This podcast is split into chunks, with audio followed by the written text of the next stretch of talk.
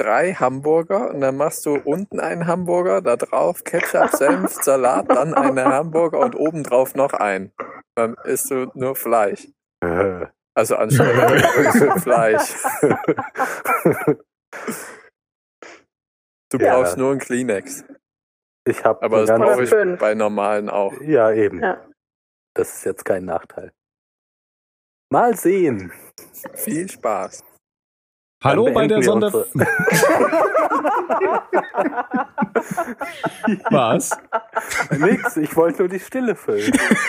Ich auch. Geht's jetzt los?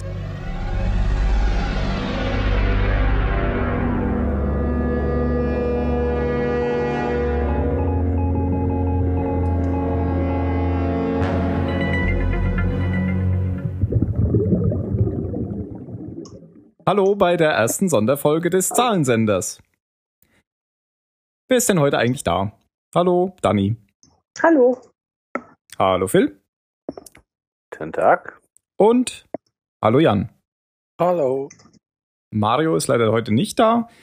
Wir besprechen heute keine Folge, denn wir haben ja beim letzten Mal die, ja, das große Staffelfinale der ersten Staffel besprochen und wollen jetzt mal was anderes machen ähm, und haben uns gedacht, wir haben Wir zwei besprechen Themen. jetzt eine andere Serie. genau. wir besprechen jetzt einen TED Talk von, ähm, wie heißt der, J.J. Abrams und gehen dann noch mal ein bisschen auf die Charaktere der, der Serie ein, die bis jetzt vorkamen. Weiß eigentlich einer, wofür das J und das J stehen? Das habe ich mich Äh, auch schon gefragt. das zweite bestimmt für Jay, wenn man Simpsons kennt. Nee, ich habe keine Ahnung. Aber ich glaube, Google oder äh, Wikipedia wird da helfen. Ja, das kurz. Ah, Jeffrey Jacob. Okay, Jacob, oh. hm. Ja. Na dann. Hm, oh. Also ähm, 2007 hat J.J. Abrams einen TED Talk gehalten. TED ist ja irgendwie so eine Organisation, ähm, die ähm, Leute reden lassen über bestimmte Themen, die sie sehr innovativ halten. Und 2007 ist ja die Serie schon, ich glaube, in der dritten Staffel gewesen. Ähm, der Talk dauert 18 Minuten und äh, heißt auf Englisch The Mystery Box und auf Deutsch falls man das überhaupt so äh, auf der Seite steht es drauf auf Deutsch J.J. Abrams geheimnisvolle Kiste und ja man bekommt da vielleicht mit wie J.J. Abrams so tickt und man bekommt überhaupt mal einen Eindruck von ihm der hat ja jetzt neben Lost noch ein paar andere Sachen gemacht wie zum Beispiel auch Star Trek und wird auch wohl die neuen Star Wars Filme machen und da gibt es ja, Ja. immer so, ja, so Vorurteile und Witze über J.J. Abrams mit Lensflares und sowas. Ich glaube, das, das war noch, noch nicht in zu Lost-Zeiten. Ähm, Nee. Er, aber er, aber er äh, spricht ja auch über seine Technikaffinität. Im Richtig. Ja. Zusammenhang mit Filmen. Aber besonders auch da. Mhm. Und zeigt in dem Zusammenhang ja eine, eine Szene aus Lost, nämlich aus dem Pilotfilm, wo ein jemand in die Turbine äh, fliegt und das Ganze explodiert und meint dann scherzhaft, früher hätte man dafür einen Stuntman verbraucht. ja. Genau, und heute Um- ist es um- mit, mit äh, Computertechnik alles relativ einfach Genau, zu machen. genau. genau. Was witzig ist, wenn man bedenkt, wie oft wir gesagt haben, was für ein schlechtes CGI da verwendet. ja. Ja, ja CGI altert einfach immer schlecht. Genau. Ja, Vielleicht hat er das auch an seinem MacBook gemacht. das kann schon stimmt. sein. Das kann sein. Also wenn man jetzt Babylon 50 anguckt, das war ja Ende der 90er Das oder ist Mitte der echt 90er. skurril. Ja. Ich, ich habe das ja erst vor zwei Jahren oder so gesehen. Ja. Und das, das ist, das ist schon, hat einen sehr hohen Unterhaltungswert jetzt, ja. Und diese Effekte war, wurden damals auf dem Amiga, glaube ich, gemacht und das war absolut top überhaupt. Natürlich konnte es auch damals nicht mit Modellen mithalten. Aber, Ja, aber jetzt ist es einfach skurril, weil jedes, jedes äh, 5 Euro Handyspiel halt besser aussieht. Ja, klar. Und das, das altert halt besonders schlecht.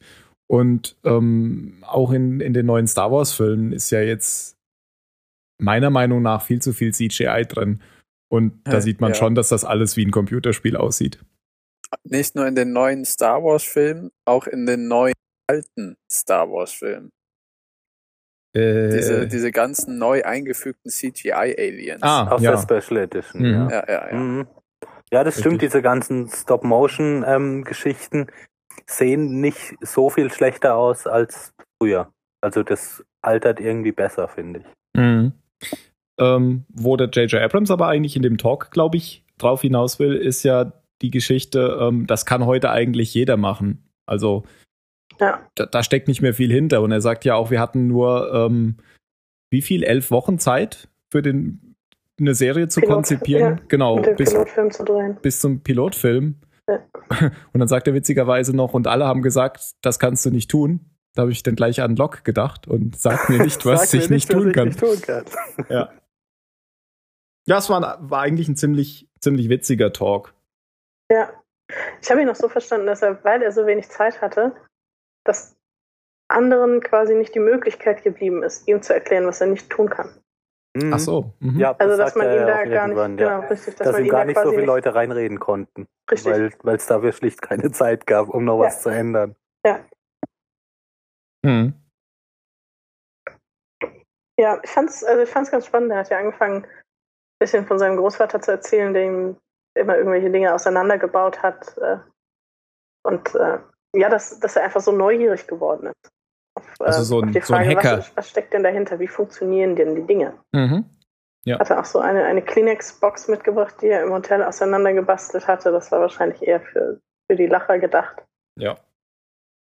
Ähm, und dann sagt er so einen Satz, ähm, den habe ich mir notiert, er sagt, dass es gibt Zeiten, in denen ähm, ja das, das Mysteriöse wichtiger ist als Wissen. Und ähm, das ist ja auch so eine, so eine Theorie aus der, vor allem aus der Theaterwissenschaft, dass man eben sagt, ähm, gewisse Genres sind quasi dann in Zeiten wichtig, wenn den Menschen genau das fehlt. Also es werden mehr Komödien produziert, wenn man sich in einer wirtschaftlichen Depression befindet oder ähnliches. Mhm. Und ähm, das finde ich eigentlich ganz spannend, weil wir ja auch in einer Zeit sind, in der, in der Wissen und vor allem auch Wissenschaft einen immer größeren Raum einnehmen und eben auch durch Internet, soziale Netzwerke, alles Mögliche immer mehr Leuten zugänglich werden. Also ich muss ja jetzt nicht mehr in die Unibibliothek rennen, um Mhm. gewisse Dinge nachzulesen. Das ist, steht ja jetzt wirklich jedem offen. Und ähm, das stimmt schon, dass gerade in letzter Zeit eben dieses Mystery-Genre also schon einen größeren Platz einnimmt, als es das vorher gemacht hat. Ja, guter Punkt. Oder gerade so als Beispiel, früher hat man über Dinge ähm, diskutiert, äh, wo man nicht wusste, wie sie richtig sind und heute guckt man einfach Mhm. auf dem Smartphone schnell nach. ist vielleicht auch Ja. so ein Beispiel. Ja. Er nennt das ja, ich glaube, das fällt auch einfach darunter, das ist nicht direkt Technologie, aber er bezeichnet das als Demokratisierung der Technologie und das gleiche gilt ja auch für Wissen. Das wird ja ebenso jedem zugänglich Mhm. und immer mehr, Ja. viel mehr Leuten zugänglich. Das muss sich zwar trotzdem jeder holen, aber jetzt hat, ist, ist die Schwelle einfach viel niedriger. Genau. Ja. Und dann kommt er ja zu dieser Mystery Box, ähm, so wie der Talk auch heißt. Und er sagt, er hat in so einem Zauberladen in New York irgendwann vor ein paar Jahren so eine Box gekauft. Das war eigentlich nur so ein Schuhkarton oder so ein Pappkarton, wo mit Buntstiften drauf ein paar Fragezeichen gemalt waren. Und da sind irgendwelche Dinge drin. Was hat die gekostet? 10 Dollar? Irgendwie Ja, sowas. irgendwie so 10, 12 Dollar und da ist Zauberei-Zubehör für 50 Dollar oder so drin. Genau. Und die hat er und hat sie seitdem nicht aufgemacht. Und das ist so seine Philosophie und ich glaube, die finden wir auch in Lost wieder. Deswegen fand ich den Talk auf Lost bezogen auch ganz interessant. Ich finde, die, die findet man in allen seinen Werken wieder. Okay. Weil das kann er immer, also ich finde, Trailer von J.J. Abrams sind immer wahnsinnig super. Die, da, da sitze ich immer davor und bin, bin super interessiert, was das jetzt für eine Geschichte ist, die da erzählt wird. Ja. Weil der kann, der kann unglaublich gut, finde ich, äh, Interesse erzeugen. Ähm, und, und Fragen aufwerfen und, und irgendwie Rätsel stellen. Das kann der total gut. Genau. Und er kriegt mich damit je, jedes Mal wieder, also immer wieder, wenn ich irgendwas von ihm sehe, ähm, will ich wissen, was dahinter steckt. Wobei man auch sagen muss, also gerade an dem letzten Star Trek-Film war das ja ein, ähm, ein Kritikpunkt, dass ähm, quasi so schnell nacheinander immer wieder Handlungssprünge folgten, Kehrtwendungen, alles Mögliche. Also, dass man auch merkt, natürlich kann er das gut, dieses Interesse wecken. Aber er ist auch so teilweise darauf versteift, quasi immer wieder eine neue Mystery Box reinzubringen, zu öffnen oder was auch immer. Also im Endeffekt macht er ein Fass nach dem ja. anderen auf. Und, genau da ist er dann wieder, ist er schwach, finde ich, beim Mystery genau. Box öffnen. Weil in, in Filmen und Serien muss er das irgendwann machen. Also weil du kannst kein, du kannst in Filmen nicht, äh, du kannst dich eine zentrale Frage stellen und die bis zum Ende einfach offen lassen. Zumindest kannst du das in Filmen mit großem Budget nicht machen. Ähm, mhm. Und da ist er schon, also das ist nicht seine ganz große Stärke, finde nee, ich. Finde ich auch. Deshalb okay. passt, passt dieses Bild für mich so gut, dass er diese Box einfach nie aufmacht. Ja. Weil er, ich glaube, der würde am liebsten da einfach aufhören, Inter interessante Fragen aufwerfen ähm, und da, dann aufhören und, und mit was anderem weitermachen und da eine neue Frage stellen. Mhm. Ich glaube, damit könnte er erfolgreich sein, wenn, ähm, wenn er eben nicht die großen Franchises machen würde. Sondern das, das sind ja Dinge, die kannst du einfach einem großen Publikum quasi nicht antun.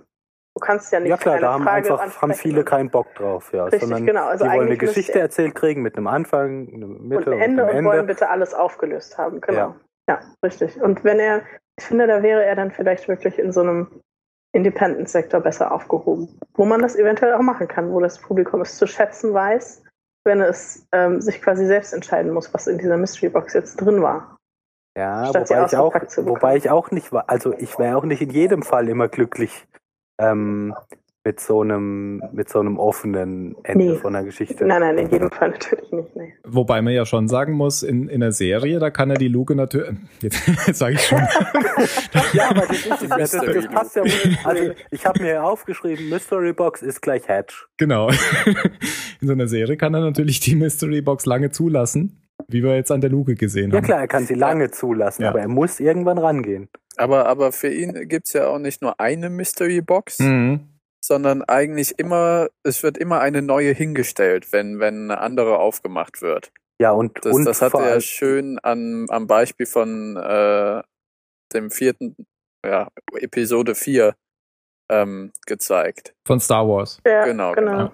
genau. Bei A New Hope. Mhm. Ja. Also, dass man am Anfang denkt, wer ist dieser äh, Droide? Und dann, wer ist denn die Schnecke? Und warum, warum lässt sich die Schnecke von Droiden filmen? Und so weiter und so fort. Genau. Und dann überträgt er das ja nochmal. Also, ähm, es geht ja nicht nur um die Mystery Boxes, die man jetzt im Rahmen eines Plots eines Films entdeckt, sondern ähm, er vergleicht ja auch einen Film an sich mit einer Mystery Box. Und ähm, also mit einer Box im Endeffekt. Und die Dinge, die man dann aus diesem Film heraus nicht erwartet, sind dann eine eigene Art von Mystery. Das ähm, erklärt er an Der Weiße Hai, Jaws. Und ähm, das, das fand ich eigentlich ganz, also nicht nur an Jaws, das ist auch bei mir hängen geblieben. Das fand ich ganz spannend. Er sagt, dass, also die Szene, an die man sich erinnert, wenn man an den Weißen Hai denkt, das ist unter anderem äh, die erste Schauspielerin, die im Wasser von dem Hai zerstückelt wird. Ähm, das war, das war für die Schauspielerin war das sehr gefährlich, habe ich letztens gelesen. Die haben sie ähm, von zwei verschiedenen Seiten mit Seilen festgebunden und da standen jeweils zwei Teams von Männern, die abwechselnd an ihrem Seil gezogen haben, um die Frau im Wasser herumzureißen. und die hätte sich dabei beinahe das Kreuz gebrochen. und das sind eben die Szenen, an die man sich erinnert. Woran man sich aber nicht erinnert, ist, dass es eben auch darum geht, dass ein, ein Mann seine Position in einer Gesellschaft wiederfinden muss, dass es um Männlichkeitsdebatten geht und um ähnliches. Und zeigt dann diese Szene, wo ähm, der, der Hauptdarsteller mit dem kleinen Jungen, Jungen genau, den ständig nachahmt. Und äh, genau, und das sind die Dinge, an die man sich nicht erinnert.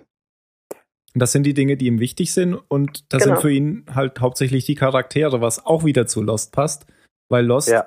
ist eigentlich auf die Charaktere fokussiert. Klar, es gibt eine ja. spannende Insel-Story, aber es gibt eben genau für jeden dieser vielen Charaktere diese Hintergrundgeschichte. Ja, und das macht er echt gut, finde ich. Nicht nur in Lost, aber da sieht man das einfach, weil es da so ein, so ein, weil er da die Möglichkeit hat, so einen riesen, riesen Cast ähm, aufzubauen und auch jedem ein bisschen Zeit zu geben. Und das, das stimmt ja auch. Also wenn du interessante Charaktere hast, ist das Setting und der Plot ähm, relativ egal, finde ich. Ähm, Also das ist völlig, weiß ich, wenn mir früher irgendwelche, irgendwelche Freunde erzählt haben, von hier gibt's die total tolle Ärzteserie oder Anwaltsserie, dann hat mich das immer nicht gejuckt. Aber jetzt in so einem Fall wie äh, eine Serie wie Dr. House zum Beispiel, wo ich interessante Charaktere gefunden habe, eine Serie wie Boston Legal, wo ich interessante Charaktere gefunden habe, ähm, da ist es dann, ist es außenrum gar nicht mehr so wichtig, finde ich.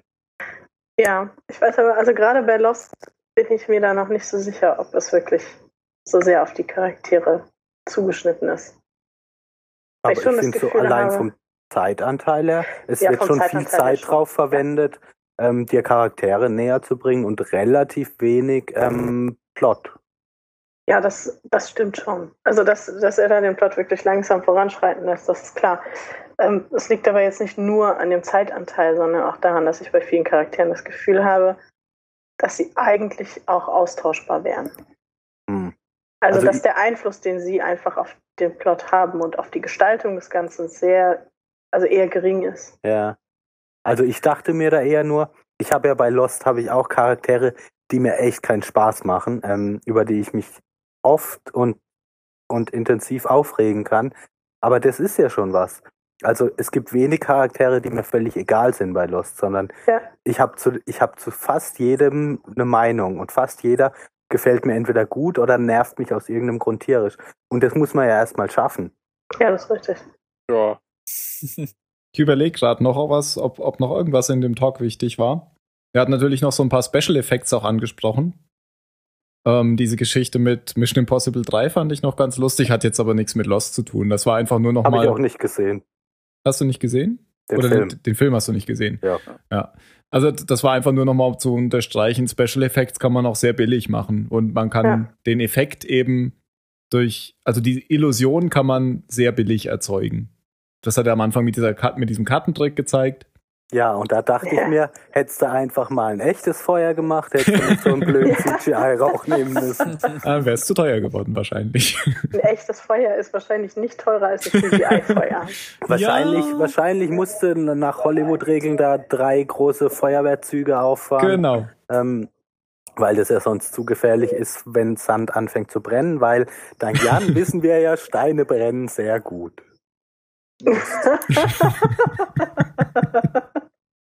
Ich hätte auch eine extra Versicherung abschließen müssen dafür oder so. Ja.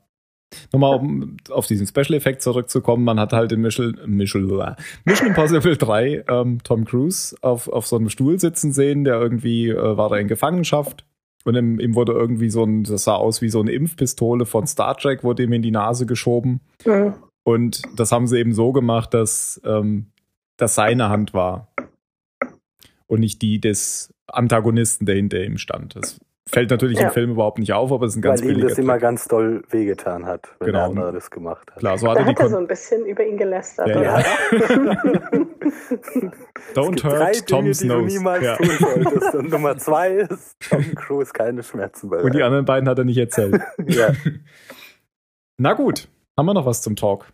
Ich glaube, den kann man sich mal angucken. Wir verlinken den natürlich auch. Ja. Dauert genauso mhm. lang, wie wir jetzt drüber geredet haben. Naja, dann sind wir ja in bester Zahlensender-Tradition, oder? Genau. Ja. Ja, und dann können wir noch ein bisschen über die Charaktere reden, habe ich mir gedacht. Und habt ihr euch auch gedacht? Ähm, ihr habt es ja gerade schon angesprochen. Die Charaktere sind, ja, oder es, ihr habt diskutiert, ob die Charaktere in Lost wirklich wichtig sind. Mhm. Ähm, wir haben auf jeden Fall eine Menge Charaktere in der ersten Staffel. Und haben uns gedacht, äh, so als Rückblick nach der ersten Staffel können wir uns mal mit Archetypen beschäftigen. Was sind Archetypen? Archetypen sind tja, Motive, Bilder, ähm, die in der im kollektiven Gedächtnis der Menschheit verhaftet sind. Ähm, ja, wie, wie soll man das sagen? Die irgendwie in Mythen immer wieder vorkommen, schon, schon immer in Geschichten immer wieder auftreten, eben Muster über bestimmte Menschen, Orte, was auch immer. Genau. Und diese Muster werden auch ganz oft in der modernen Literatur, weil sie eben schon immer benutzt wurden, wieder benutzt und werden auch ganz oft in Hollywood wieder benutzt. Und da gibt es so ganz simple Muster wie, ähm, was gibt's denn? Der Held ja, der, zum Beispiel. Der ja. Held zum Beispiel, genau. genau. Man sollte Archetypen dabei aber auch nicht mit Stereotypen verwechseln. Also das sind, ähm, das sind zwei unterschiedliche Konzepte natürlich.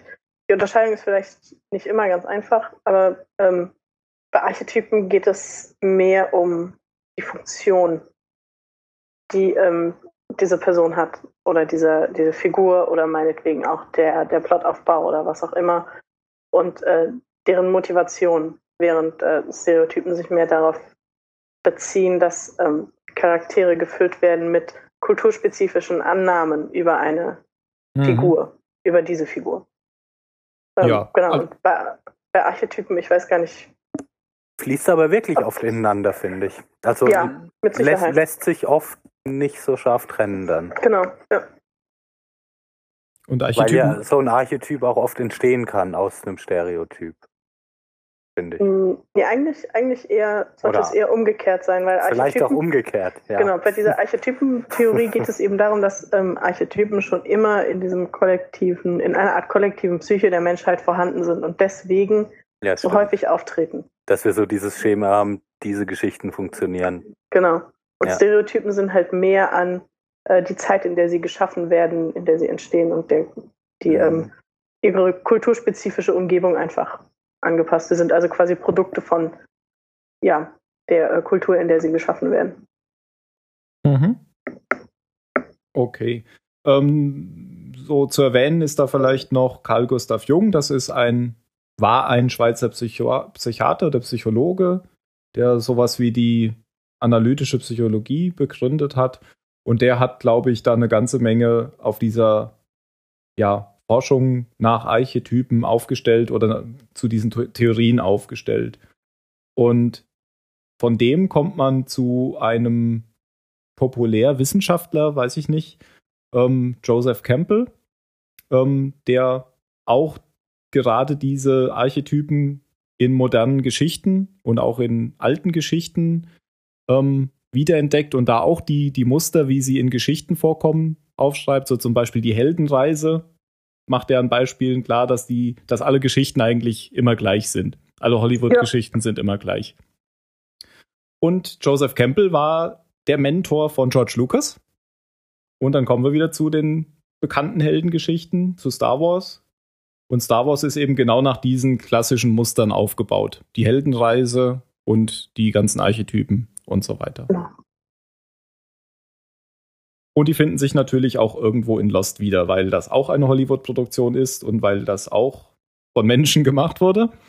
Und wir haben uns gedacht, wir überlegen uns mal, was passt hier zusammen. Mal sehen, ob das klappt, mal sehen, ob da irgendwas zusammenpasst oder ob wir zu dem Schluss kommen, dass das alles nicht passt. Ja. Ich habe mir ein paar, ein paar Sachen aufgeschrieben, aber ihr wahrscheinlich auch. Wie fangen wir denn an? Ja, wir können ja einfach, du kannst ja einfach ein paar Namen in den Raum werfen und jeder sagt was dazu, wenn er kann, oder? Mhm. Ja. Okay. Ja, dann bin ich jetzt mal ganz gemein. Nee, ich bin nicht ganz gemein. Wir fangen mal mit etwas Einfachem an. Wobei es für mich auch gar nicht so einfach war. Nämlich fangen wir mal mit Jack an. Jack ist ja irgendwie die Hauptfigur der Serie offensichtlich. Wobei es ganz viele Hauptfiguren gibt. Aber Jack ist irgendwie doch schon immer so ein bisschen hervorgehoben finde ich. Ja, Jack war ja. für mich total einfach einzusortieren. Für mich Eigentlich am Anfang schon. auch und dann hinterher nicht mehr. Aber dann fang du doch mal an, Phil.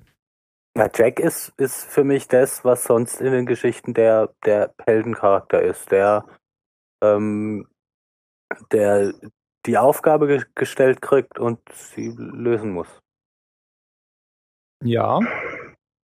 Ähm, und also er, er, er passt da am besten von allen, von allen Leuten rein weil die also, weil eigentlich alle anderen Charaktere da zwar auch mit dabei sind, aber viel mehr in eine andere Richtung gehen. Und Jacks Aufgabe ist die des, des Anführers, ähm, der die harten Entscheidungen trifft, aber trotzdem trotzdem äh, gut im Herzen ist und das Beste für alle will und sich aufopfert und er ist der Held. Ja, vor allem dieses sich für andere aufopfern und für mich, für mich ist das im Namen eigentlich inbegriffen. Also Shepard das passt ja aber nicht ja. unbedingt in ähm, diesen Heldentypus. nee, ich sehe ihn auch weniger als Helden, sondern eher als den, den Vater, den Aufpasser. Mhm. Genau. Dieser Typus heißt, ähm, also ich würde ihn eher als diese, ich habe ich hab das deutsche Wort noch nicht gefunden, als den Caregiver ähm, typisieren. Die Der- Kümmerer. Genau, den Kümmerer. Das, Mhm. das klang mir aber ein bisschen, ja. Der, ähm, ja, der nur durch seine Profession im Endeffekt in diese Heldenfunktion gerät. Aber eigentlich äh, vom Typ her gar nicht unbedingt der Held ist. Ich kann ja, Ja, noch mal, ja, ja, ich will erstmal noch kurz ein paar Stichworte zu dem Archetyp Held vorlesen, was ich mir aufgeschrieben hat, äh, hatte. Wird aus der gewohnten Umgebung gerissen, trifft auf Jack zim, ziemlich zu, trifft auf jeden trifft zu. auf alle zu. Genau. Ja. Ähm, das Individuum nimmt sich von der Gruppe getrennt wahr, hm, trifft auf Jack wahrscheinlich auch zu. Also trifft wahrscheinlich auch auf alle Hauptcharaktere zu. Ja. Ähm, Heldenreise steht im Mittelpunkt, die Reise des Helden zu einer ausgewogenen, einheitlichen Persönlichkeit. Da bin ich mir bei Jack noch nicht so sicher, ob der im Moment eine Wandlung macht. Und das ist, glaube ich, ganz wichtig für, die, für diesen Helden, für diese Heldenfigur. Na gut, die Geschichte geht ja noch ein bisschen. Ja, ja, klar. Also wir können ja nur so viel reden, wie wir bis jetzt gesehen Ja. haben. Ja, das stimmt. Und ähm, genau, deswegen war meine Hypothese irgendwie, sind eigentlich alle Charaktere irgendwie Heldenfiguren. Und dann habe ich noch mal ein bisschen weitergelesen und kam dann zu Anti-Helden und dann habe ich mir gedacht, irgendwie sind alle, alle, die auf dieser Insel gestrandet sind, aber irgendwie auch Anti-Helden. Mhm. Ich glaube, da muss man dann noch einen. Blick auf die Motivation der Figuren werfen. Also diese Archetypen beinhalten ja auch ähm, Aussagen zu Motivation, zu Zielen und ähnlichen Dingen. Und ähm, soweit ich das gelesen habe, ist eben der, der Held auch jemand, der, ähm, der Angst vor Schwäche hat. Und ähm, der so stark wie möglich und so kompetent wie möglich wirken möchte, der vielleicht ein bisschen arrogant ist und von Kampf zu Kampf strebt quasi. Und ähm, Jack passt ja möchte das ja. Nee, finde ich Doch. nicht. Nein, finde ich gar nicht. Der, der kann vor anderen keine Schwäche eingestehen. Das stimmt doch Der gar nicht. Das möchte- macht er ständig. Ja, zum Beispiel. Ja, gegenüber Kate. Ja, okay, weil er sie rumkriegen will. Ja. Ja, gut, da muss er halt ein bisschen Gefühle zeigen, aber ansonsten, Ja, aber da hat sie ja überhaupt keinen Bock drauf. Ja. ja, natürlich nicht. Und daher Also, bringt das- willst, das- ja. wie willst muss du eine ja Frau erst mal- umbringen, wenn du Sachen machst, auf die die keinen Bock hat? ja. Echt, aber wo, im- also mir kommt es, für mich passt es total, diese Beschreibung. Also ich finde tatsächlich diesen Caregiver, das finde ich, grenzt Jack wirklich gut ab von den anderen zumindest, weil Ja. so diese, diese, also Helden gibt es hier, glaube ich, viele. Ja, Und auf dieser- ihre, ja, weil jeder seine eigene Quest hat, Ja, wenn man das mal sagt. ich, ich, also für mich war das halt einfach so völlig klar, weil ich mir denke, ist vielleicht nicht ganz so eine ganz so eine akademische Herangehensweise wie bei euch, aber jede Geschichte hat einen Hauptcharakter, egal ob's, ob ob das Ensemble ein großes oder ein kleines ist. Und Mhm. der, der der Rolle am nächsten kommt, ist für mich völlig eindeutig und unzweifelhaft Jack. Das ist Ja, der, das stimmt. der, an dem der. Zuschauer da durch die Geschichte geführt werden soll, ähm, der nicht so abgedreht ist, dass man zu ihm, also der nicht so ein Sawyer ist, Mhm. der dann doch so viel Dreck am Stecken hat, dass, dass man sich darüber irgendwie moralisch äh, empören kann und sich da nicht mehr so Mhm. richtig reinfühlen kann. Und deshalb ist der für mich völlig zweifellos der Held in der Geschichte. Also, das, ja, das, das ist auf jeden Fall. Aber ich glaube, das muss man dann halt ein bisschen abgrenzen von, ähm, von diesen äh, Typisierungen nach Jung und ähm, Ja, das ist richtig. Ich habe mich aber Genau. auch gar nicht so viel mit Jung aufgehalten, muss ich sagen. Ich bin vielleicht, habe vielleicht auch eher ähm, mich an Stereotypen äh, orientiert als an Archetypen. Das kann gut sein. Ja, aber es, es schadet ja nicht. Also er ist, also in jedem Fall hat er in, in dieser Zusammensetzung der Gruppe die Funktion des Helden inne. Das ist richtig. Ja, trotzdem komme ich, wie kann man den auf, auf Deutsch nennen? Fürsorger? Caregiver? Ja, Da, da bin ich auch mit einverstanden. Also, das passt ja total zu Jack. Haben wir ja in der letzten Folge schon besprochen, dass er eigentlich ähm, zu viel darauf bedacht ist, alles, alles richtig Also- also und jedem Care- es recht zu machen. Caregiver ist jetzt ein nettes Wort für Kontrollfreak. nein, nicht unbedingt. Nee, sondern, ähm, also ich finde auch, das, das beschreibt halt seine, ja, er muss immer alles für alle tun. Er äh, schmuggelt Mhm. Kate den falschen Rucksack zu, damit auch ja sie nicht in die Luft geht. Als er seine Frau geheiratet hat, war ihr nicht ganz klar, ob er sie heiratet, weil er das Gefühl hat, dass er sich um sie kümmern muss. Und ähm, das sind eben diese, diese Charakteristika dieses Caregivers, dass er sich für andere aufopfert und eventuell sich in Situationen wiederfindet, wo er äh, zum Märtyrer wird für andere Mhm. und ausgenutzt wird, eventuell auch. Ja, oder sich für andere aufopfert, die das vielleicht gar nicht wollen. Ja. Ja. Das äh, auch. Wollen wir mal weitermachen, zum, zum nächsten kommen, oder? Ja, der Cast ist ja groß. Eben.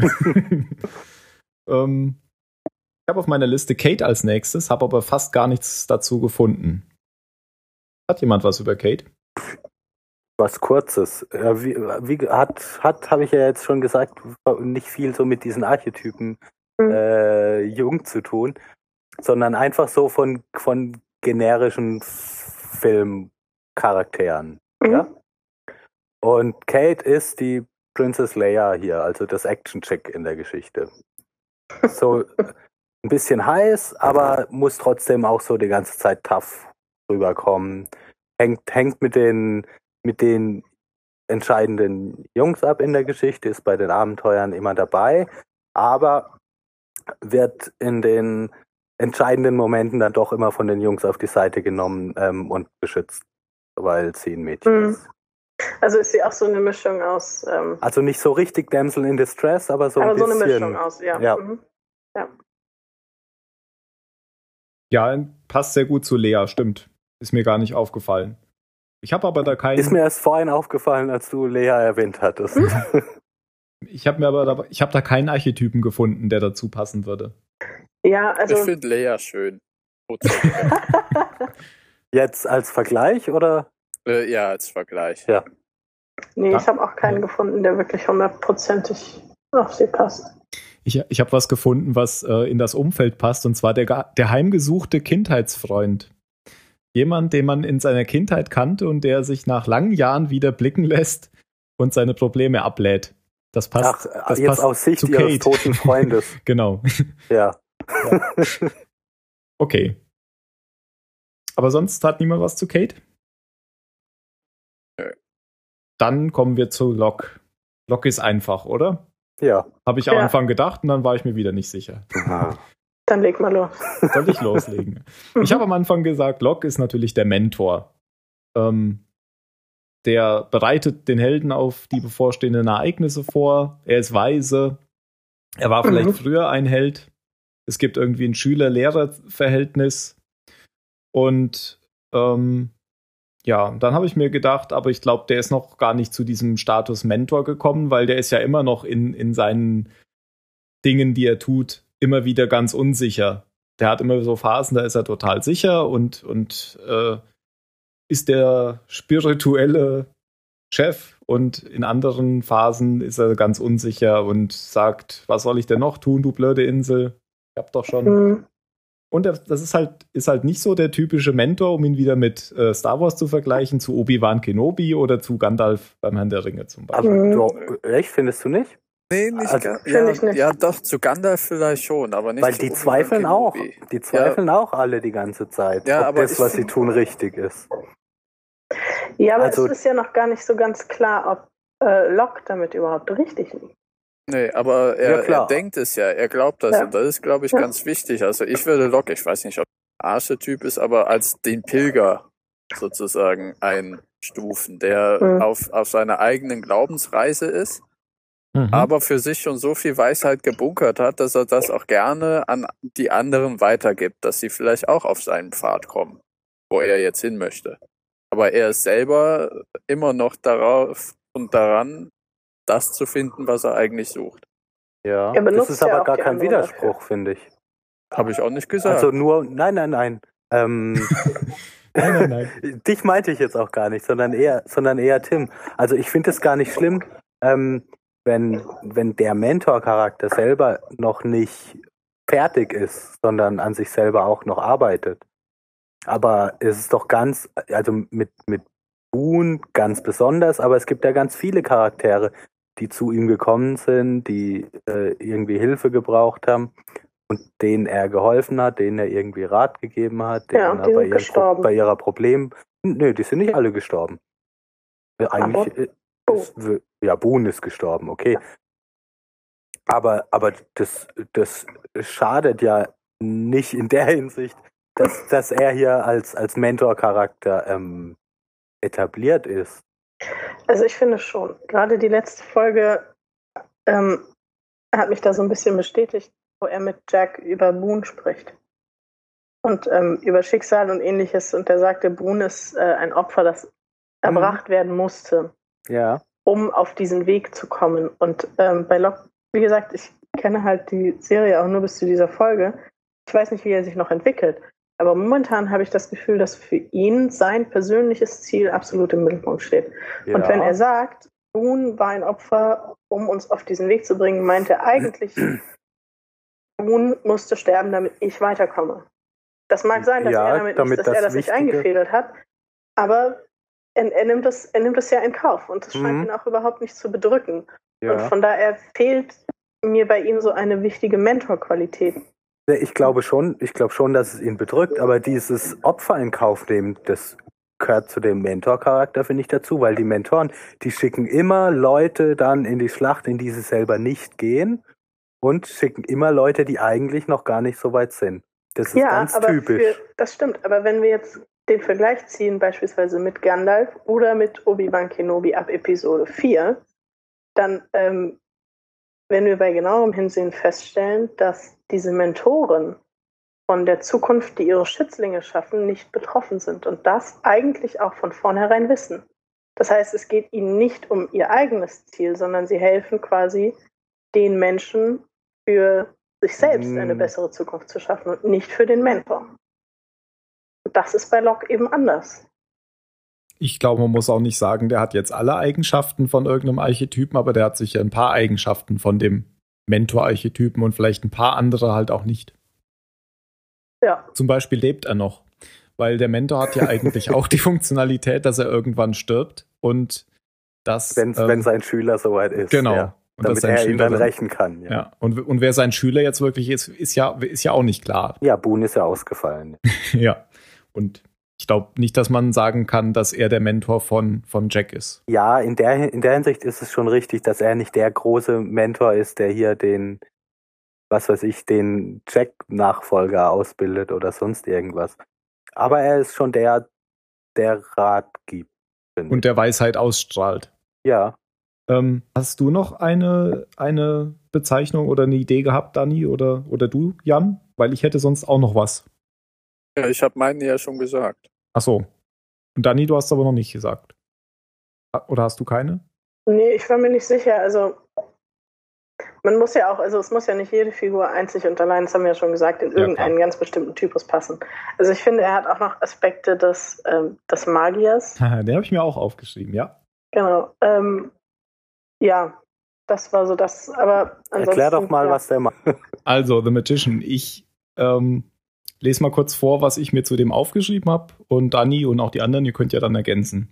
Mhm. Ja. Ähm, auch bekannt als Charismatic Leader, Healer, Medicine Man, Schaman, versteht die fundamentalen Gesetze des Universums, lässt Träume wahr werden, fürchtet aber auch negative Konsequenzen, ist manipulierbar und sucht Win-Win-Lösungen. Da passt auch einiges zu Locke, wie ich finde.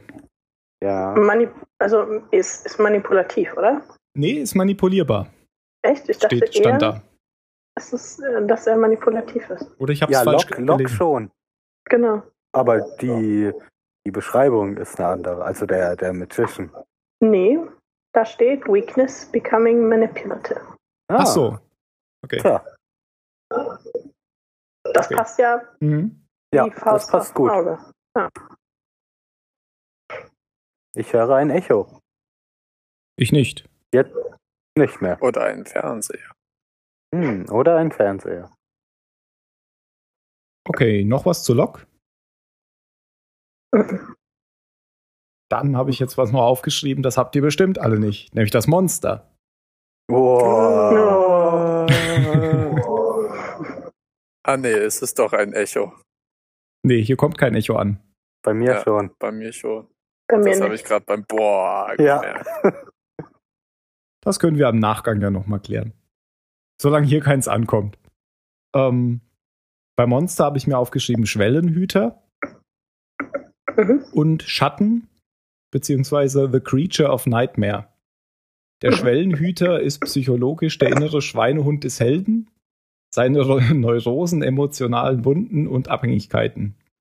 Und das ist, der Schwellenhüter ist der, die Prüfung auf der Reise des Helden. Es kann auch mehrere geben, also Mhm. Prüfungen auf der Reise des Helden. Und Schatten ist was ähnliches. Ähm, das Unbewusste, das der Held unterdrückt oder sich nicht zutraut, seine Abgründe und äh, fordert den Held äh, heraus und bringt ihn in lebensbedrohliche Situationen. Passt irgendwie alles zu Monster. Ähm, Ja. Dabei ist mir noch aufgefallen, dass das eigentlich zu sonst niemandem im Moment passt. Also es gibt eigentlich gar keine Antagonisten auf der Insel, wenn man mal die anderen weglässt, die man ja eigentlich noch nie gesehen hat. Ja, die sind ja noch, die sind ja gar nicht richtig da irgendwie. Ja. Also es gibt keinen, keinen richtigen Antagonisten. In der Den ersten muss Staffel. man sich, jetzt. wenn schon, innerhalb, innerhalb der Gruppe irgendwie suchen. Ja. Okay, dann macht doch mal jemand anderes weiter. Ich will nicht alles vorlesen. Mhm. Ja, mir fallen Nama Sawyer und äh, Said ein. Ähm, So in einen Topf geworfen. ja, weil, ähm, es mir schwer gefallen ist, die wirklich zuzuordnen. Also muss man ja nicht, aber ähm, ja, so richtig passen sie da nicht wirklich rein in diese Archetypen. Aber es gibt ganz hervorragende Filmarchetypen, Ja, sicher. Das wo die stimmt. reinpassen. Ja, absolut. Ich habe zu Sawyer auch was gefunden, aber mach du doch erstmal. Nee, Also- mach. Phil? Ja, okay. Na, Sawyer habe ich mir den, den Anti-Helden aufgeschrieben. Also so der, oder so, so, puh, puh, puh, wie kann man es denn noch bezeichnen? So der Badass-Typ, der auch, der immer diese, hat, hat er doch auch in der Serie, oder? Diesen charakteristischen, ich bin ein harter Typ, Bart. So, so ein bisschen unrasiert. Ja. Ähm, ich ich habe mir ein, Ja? auch das passt dazu, aufgeschrieben, Rebell, der wilde Mann, der Gesetzlose. Ja, genau das meine ich. Also aber ein, einer von den Guten, aber ähm, so der, wenn wir bei Star Wars Analogien bleiben, der Han Solo. Ja? Ja. Jetzt schon. Nur Ähm. ich finde, es fehlt ihm halt äh, so ein bisschen die Motivation, oder? Also Hans Solo kommt ja irgendwo auch an einen Punkt, in dem er, also vielleicht kommt das noch, aber bislang finde ich, fehlt ihm so dieser, dieser Drang, ähm, etwas zu verändern und etwas zum Guten zu wenden. Aber ich finde, es blitzt schon immer so auf. Gerade jetzt kürzlich, als er versucht hat, hier Walt zu beschützen vor den Leuten auf dem Boot. Hätte er nicht machen müssen. Ja. Stimmt. Also er, Ja. er macht schon immer wieder, Ja. im, immer wieder mal was auch für andere, einfach weil es das Richtige ist. Aber Mhm. behält natürlich trotzdem immer seine, seine Rolle dabei. Das macht ja auch Spaß, hier ständig fiese Spitznamen für andere suchen und immer den, Mhm. den Ja. harten Typen markieren, hat ja auch was. Aber er hat ja auch gemerkt, dass er damit nicht immer gut fährt. Also er ist auch, er ist ja auch der, der raus ist, so aus der Gruppe. Also er wird, wenn es eine Party gibt, wird er, glaube ich, nicht eingeladen. Ja. Und das findet er dann doch nicht so geil. Ja, stimmt. Mhm. Ich habe mir noch aufgeschrieben, er hasst sich selbst und will von anderen gehasst werden, tut aber immer wieder Dinge, ähm, sodass die anderen ihn respektieren. Und das führt mich jetzt wieder ähm, so ein bisschen zum Anti-Helden, ähm, beziehungsweise der Byronsche Held. Kennt den jemand? Du hast Nein. mir schon ein paar Mal davon erzählt, aber ich vergesse es jedes Mal wieder. Ein, ein typisches Beispiel für den Byronschen Helden ist äh, Dr. House oder ähm, auch Batman, die Gutes und Richtiges tun, aber aus den falschen Beweggründen. Ach stimmt, da hast du auch Mhm. von diesem NCIS-Typen erzählt, wo ich dir so widersprochen habe. Ähm, Gibbs, ja, genau. Ja, genau. Und da passt für mich Sawyer auch so ein bisschen rein. Ja. Ähm, deshalb habt ihr ja immer schon gesagt, eigentlich ist der eigentlich macht er immer das Richtige und wenn man ihn fragt, dann hilft er und so weiter. Aber das, gerade, dass er, er will eigentlich gehasst werden, weil er sich irgendwie für den Tod seiner Eltern verantwortlich fühlt. Mhm. Ja, das strahlt er ja auch immer aus. Genau, und das strahlt er aus. Aber trotzdem ist er eben nicht so, wie Michael es in der letzten Folge oder in der vorletzten Folge gesagt hat, dass ihm alles egal ist und dass er eben. Nee, er, ist ja dann auch total froh, wenn irgendjemand da durchblickt und Ja. ihn und ihn ähm, anders wahrnimmt. Ja. Da ist er, er ist ja dankbar, wenn ihn jemand ernst nimmt und normal mit ihm redet und ihn nicht nur für ein, für ein blödes Arschloch hält. Ja. Und äh, Said, was, was hattest du da? Achso, äh, Da- Dani, du meintest, du hast da auch nicht so richtig was gefunden, oder? Also, würde, also für mich passt er auch am ehesten so ein bisschen in diese Schiene äh, Caregiver. Mhm. Mhm. Der ist auch der, der sich sorgt um die anderen und Ja. der einen kühlen Kopf bewahrt. Und Ja. ja. Mhm. Ich habe Said mit, mit Jin in einen Topf geworfen bei mir. Mhm. Und zwar beide als Verkörperung von dem, von dem edlen Wilden in, in Geschichten. Also die, die beide so die, ähm, die beide uns so als dem Westen irgendwie fremd sind, ähm, einen Mhm. unglaublich starken Ehrbegriff haben. Ähm, und Said ist halt noch dazu sehr gut aussehend.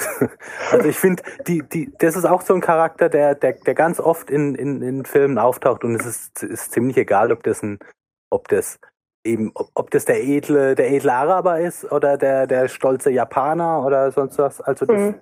ist, finde ich, taucht bei Jung wahrscheinlich auch nicht auf, ähm, aber ist auch ähm, eine generische Rolle. Wobei ich bei Said finde ich es ein bisschen bemerkenswert, ähm, da, weil das ja, wobei ich weiß gar nicht genau, ähm, wann die erste Staffel ausgestrahlt wurde, beziehungsweise wann das geschrieben Ich wurde. glaube, so 2005 war das. ja, ne? Ähm, 2004, glaube ich, ähm, gefilmt und 2005 kam es dann in Deutschland in, genau. ins Fernsehen. Das ist ja auch in einem relativ zeitlichen, also engen zeitlichen Zusammenhang mit äh, den Anschlägen vom 11. September passiert dann. Ja, das wird ja in der Serie auch immer wieder angesprochen. Richtig, genau. Ja, zum Beispiel in der letzten Folge, als der eine zu ihm so rüber guckt im Flugzeug. Ja, und dann Ja, schnell richtig. wegguckt. Ja. Mhm. Genau. Und äh, das, das ist dann schon so ein bisschen bemerkenswert, weil es eine Zeit ist, wo man sieht, dass gerade in, also in Videospielen und in anderen Blockbustern ähm, das Feindbild sich ganz klar hin verschoben hat zum ähm, muslimischen Mann. Weg vom Russen hin zum Terroristen. Genau. Ja. richtig. Genau. Ähm, ist euch mal der Begriff Magical Negro untergekommen? Nein. Nee.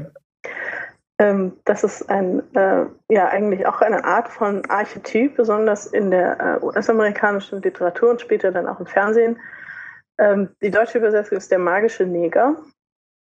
Ähm, und äh, das ist eine Figur, die natürlich äh, schwarz ist und äh, die den weißen Protagonisten unterstützt mit einer gewissen Weisheit, die der weiße Protagonist nicht hat. Ja, Das das. sind magische Fähigkeiten oder ähnliches. Ja. Genau. Und ähm, das ist etwas, da ist mir Walt eingefallen. Echt? Ach, ich hätte jetzt an, Ich hätte jetzt an gedacht. Rose, ich habe an Rose gedacht. Oh, Und Rose, Rose. richtig. Genau. So wie Morgan Ja. Freeman, äh, Kevin Costner in Robin Hood. Ja, zum Beispiel. Und ähm, Morgan Freeman dann auch später nochmal als Gott in ähm, Ach, dem Jim Carrey-Film. Evan, genau, Evan Almighty. Wie Morgan. Freeman eigentlich immer. Ja, richtig. genau. Ja. Das ist natürlich äh, schon ähm, eine kritische Rollengestaltung, weil dieser Magical Negro im Endeffekt nie aus dieser Unterstützerposition hinauskommt und weil gerade diese Zuschreibung von ähm, magischen und auch häufig quasi äh, ja naturgebundenen Fähigkeiten Ach so, wieder darauf der zurückschlägt. Wilde dass- aus dem Busch ist. Ganz genau, Aha. richtig, richtig. Der mit Schamanismus und Magie und äh, ja. Was? Und das war jetzt für dich Michael? Nee, Was hast du Walt? Walt und, und Walt. Rose. Ach so, ja, Genau. okay. Also jetzt machen wir vielleicht extremes äh, Hüpfen, weiß ich nicht. Macht nix, oder? Nö. Mir macht's nix. Walt ist für mich das gruselige Kind. ja. Also wird auch gut in einem Horrorfilm funktionieren, finde ich. Aha. ja. Das kam ja in der Folge über Michael und Walt auch besonders raus. ja, der könnte auch einfach so, so einen gruseligen Spruch sagen und bei irgendjemandem aus dem Fernseher rauskriechen. oh mhm. Öffnet sie nicht. Ja, der, der hat ja immer so kurze, so kurze komische Anfälle die, die sowas Übernatürliches haben und die auch ja. bis jetzt überhaupt nicht, ähm, also du, ich finde, man hat bis jetzt überhaupt keine Erklärungsansätze bekommen. Ja. Mhm. Ähm, jetzt gehe ich nochmal kurz zurück zu Said. Da habe ich mir noch der Wanderer aufgeschrieben. Mhm. Eigentlich nur, weil er mal, ähm, achso, ähm, den Wanderer. weil er mal den Strand entlang gelaufen ist. ja, wirklich deswegen. Das hat er aber nicht so cool gemacht wie Hurley. das stimmt. Der hatte die bessere Musik. ja, aber der Wanderer entfernt sich von der Gruppe wegen eines Verbrechens. Also eigentlich ist es der Ausgestoßene und der wird dann zum Wanderer. Er entfernt sich von der Gruppe wegen eines Verbrechens, das er begangen hat oder das er sich einbildet. Und das war halt diese Foltergeschichte. Und da ist er ja, ja von sich aus ähm, auf Wanderschaft Stimmt. gegangen. Mhm. Das wollte ich auch noch sagen zu Sayid. Dass er einer der Charaktere ist, finde ich, die zwar auch sowas äh, weniger Schönes wie Foltern tun, aber bei denen, glaube ich, trotzdem jeder zustimmt, dass es ein guter Kerl ist. Also der, der nichts ja. Schlimmes im Schilde führt, sondern das ist jemand, der immer versucht, das Richtige zu tun. Mhm. Ja, das ist halt jemand, der irgendwo schon ähm, er seine Absolution erhalten hat. Und ich glaube, bei Said funktioniert das dadurch, dass er, dass in den Rückblenden eben die Verluste, die er hat hinnehmen müssen, ähm, ja so dargestellt werden und aufgezeigt ja. werden. Also der, der ist einfach fertig so mit, mit eigentlich fertig mit Scheiße machen, weil er einfach schon genau. genug mitgemacht hat und will, will eigentlich irgendwie immer nur noch das Richtige machen. Ja. Schafft es dann nicht immer ähm, aber reflektiert es dann wenigstens. Genau, ja. Habt ihr was zu Hurley oder Charlie? Ja. Hurley ist, Hurley ist der, der, der lustige, liebe Dicke. Der Joker. Der weiß ich nicht. Ich denke bei Joker immer an Batman. Und okay. das, das passt nicht so richtig.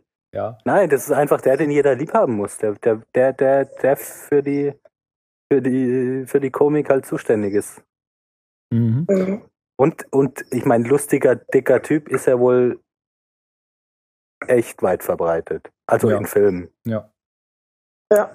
Der Joker oder der Narr ist ja eigentlich der, der ähm, unverhohlen die Wahrheit sagt. Also es passt wahrscheinlich nicht so ganz. Doch, macht doch. er doch auch ständig. Er okay. hört mal auf hier mit dieser Geheimnisscheiße so, und ja. äh, Fackeln, Dynamit, Dynamit, doof. Und, mhm, also stimmt. ich finde, Hurley macht das ziemlich oft und nutzt weiß nicht, ob es benutzt, äh, bewusst ist, aber nutzt wahrscheinlich da dann schon auch aus, dass ihm ja auch keiner böse ist. Mhm. Ja. Ähm, weil aus dem ganzen Quatsch hält er sich ja raus, aus den ganzen Machtspielchen. Ähm, das macht er ja alles nicht, mit will er ja auch gar nicht. Mhm. Er, er, ist ja auch nicht glücklich, wenn er irgendwelche Geheimnisse weiß, ähm, weil da muss er wieder den Überblick behalten, wer weiß jetzt das und wer weiß das und wer weiß das. Und also passt eigentlich ziemlich gut, finde ich. Mhm. Ja. Und Charlie? Charlie ist auch so jemand, der. Charlie passt in der Hinsicht, finde ich, zu Said ganz gut. Also auch jemand, der, der viel Mist in der Vergangenheit erlebt hat. Ja, vielleicht doch nicht so. Mhm. Halt der, der Nice Guy, finde ich, aber mit ganz vielen Problemen. Genau. Nice Guy ist besser. gut, glaube ich, ja. ja. Also ich habe zu Charlie gar keinen Archetypen irgendwie gefunden. Ich hatte auch. Ja, so aber zu dem findet man, glaube ich, zu dem finden, glaube ich, viele leichten Zugang. Mhm. Ja, ja, Nice Guy passt, glaube ich, gut. In Bezug auf Claire sicher auch so ein Caretaker. Ja. Vielleicht zu auch Cla nicht nur auf Bezug, in Bezug auf Claire. Sondern einfach. Also er ist ja auch jemand, dem Sachen nicht egal sind. Ja, ja, er ist halt einfach der Nice Guy. Also der, mhm. der wünscht anderen auch nichts mhm. Schlechtes, aber ist halt nicht, nicht so, weiß nicht, nicht so lustig wie Hurley oder nicht so getrieben wie wie Said, der das alles aus einem bestimmten Hintergrund raus dann macht, sondern er macht es halt, weil man das so macht. Ja. Und hat halt noch sein Drogenproblem obendrauf. Und jetzt eine Frau mit Kind an der Backe. Er, er wächst halt irgendwo an der Situation. Ja. Dafür habe ich mir zu Claire nichts aufgeschrieben. Ja, zu der habe ich auch Die, die nichts. kann ich nirgends reinstecken, irgendwie. Die Schwangere. Ja, das war mir dann aber zu doof. Vielleicht ist Also das, das, ja ein das sagt ja nichts aus. Ich habe mir zu Sonnen die Unschuldige aufgeschrieben. Zu der habe ich mir auch nichts aufgeschrieben. Ihre größte Angst ist es, für etwas bestraft zu werden, was sie falsch gemacht hat. Will Dinge richtig machen. Ist so die Definition der Unschuldigen. Das finde ich passt nicht Okay. zu Sun. Weil sie ja sehr große Risiken eingeht in dem, was sie tut.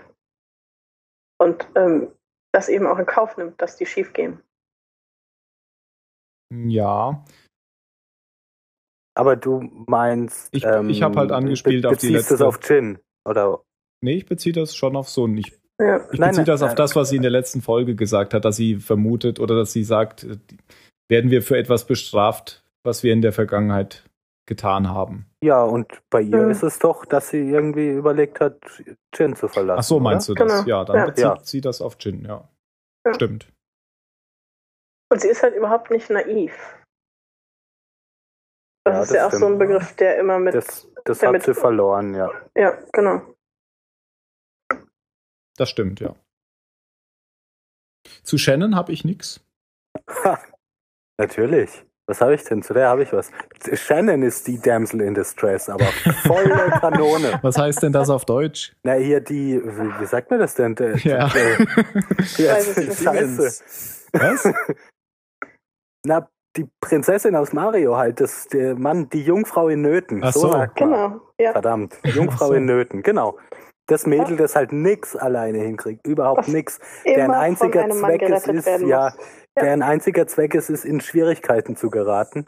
Ähm, Damit sie von einem männlichen Helden gerettet werden Ja. kann. und genau das ist Shannon. Erst ist es ihr Absolut. Bruder und jetzt hat sie halt Said. Ja. der Okay, ja. übrigens kein Upgrade gemacht hat mit, von, von seiner Nadja hier zu Shannon. Nee. Aber wenn man dem Mario vertrauen darf, dann kommt ja Shannon jetzt nach Boons Tod ganz groß raus. Da werden Mhm. wir jetzt in der Zukunft mal Ja. sehen, was da passiert. Und die Mhm. wäre, das passt, hat, passt überhaupt nicht zur Serie, aber die wäre in so einem Highschool-Film, wäre die die Cheerleader-Anführerin. Ja. Weil die ist ja auch so das weibliche Eye Candy hier in der, in der Serie. Die muss ja auch ständig Sonnenbaden und so. Hm. Ähm, wenn wir jetzt bei Shannon sind, dann Boon. Zudem habe ich den längsten Satz aufgeschrieben. Äh, er ist ähnlich wie Charlie, finde ich, ein nice guy. Ähm, und hat aber so einen Heldensyndrom-Einschlag wie auch Jack, nur kriegt er es halt überhaupt nicht hin. Er ist völlig unfähig. Ähm, also er, will, er möchte auch immer der Held sein und kriegt es aber einfach nie hin und, und, und äh, baut immer Scheiße. Also mir war der ja auch nicht unsympathisch, so wie dir von Anfang an. Ja, wobei sich das ja diesmal, diesmal auch gebessert hat zum Mhm. Ende hin. Ich habe dann nur noch ähm, was gefunden und zwar heißt das äh, The Four is the Death, die Vier ist der Tod. Und das geht wohl darauf zurück, dass das Wort Vier in China, Japan und oder Korea wohl ähnlich ausgesprochen wird wie das Wort für Tod. Und Boone hatte wohl ganz oft, das ist jetzt ein Fun Fact, Boone hatte wohl ganz oft in der ersten Staffel T-Shirts an mit ähm, dem Schriftzeichen 4 auf, also japanisch oder wie auch immer asiatisch, Schriftzeichen 4 auf, auf, aufgedruckt halt. Als Hinweis wohl schon, dass er sterben wird. Oh, Ja. Aber sonst habe ich über Boone auch nichts. Sein, sein Nee. Name rückwärts ist fast Noob. Ja. okay. Inoob. Das wäre jetzt so meine äh, Klassifikation. Ja. Der Noob. Den, den, ja, das ist ein neuer Archetyp, den müssen wir einführen. Der Zahlensender führt damit den Archetyp Noob ein. Nach Schnell als Zahlensender Marke schützen lassen. Nachzahlen sind. Ich glaube, dafür sind wir etwas spät. ähm, habt ihr noch was zu den anderen? Ich hätte jetzt noch auf meiner Liste Michael, Rousseau, Ethan und Arzt. Okay, wollen wir Arzt ganz schnell abhaken? Ich habe nichts zu ihm. Das ist Äh, Rothemd. Red Shirt. Ja. Auch ein neuer Archetyp, stimmt. Moderne Archetypen. Noob Ja. und Redshirt. Gehen Äh. oft auch Hand in Hand. Michael? Michael ist der the normal guy halt. Das ist der, der am wenigsten ungewöhnlich ist. Ja. Das ist ein ganz normaler Typ, der halt überfordert davon ist, plötzlich Vater zu sein. Überhaupt nichts Ja. Spektakuläres. Nö. Denke ich auch. Aha. Ja, und Rousseau vielleicht noch. Ich habe zu ihr leider auch nichts. Ich auch nicht.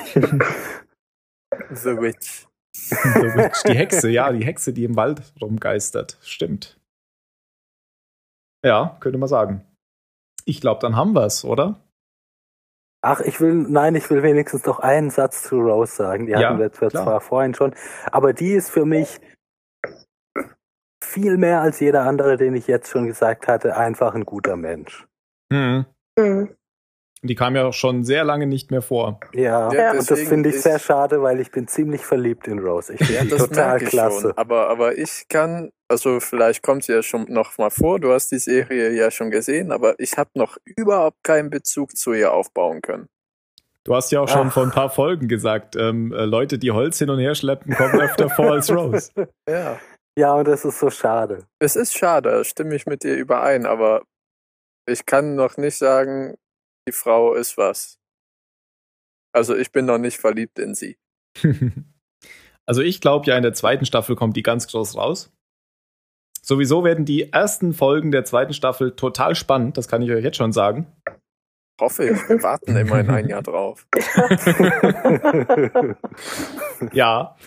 Ähm, ich habe mir noch ähm, Archetypen zu nicht Personen, sondern Orten und, und Situationen aufgeschrieben, aber ich glaube, Mhm. das machen wir einfach ein andermal.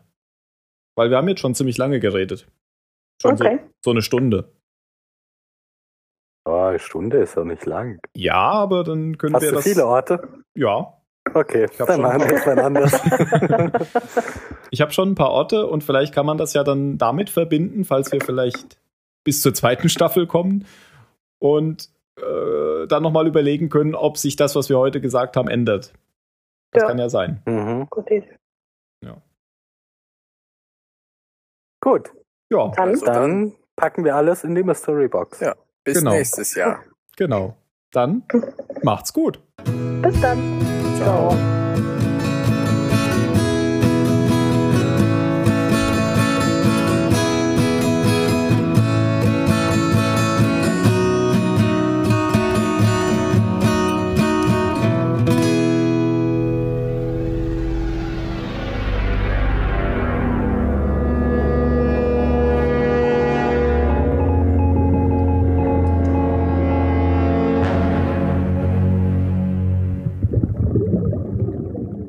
deswegen hat, ist mir Deutschunterricht damals schon voll auf die Nüsse gegangen. Man konnte immer Sachen rein interpretieren, aber der Deutschlehrer meint dann, du musst es herausinterpretieren, was genau das gleiche war, nur von hinten betrachtet.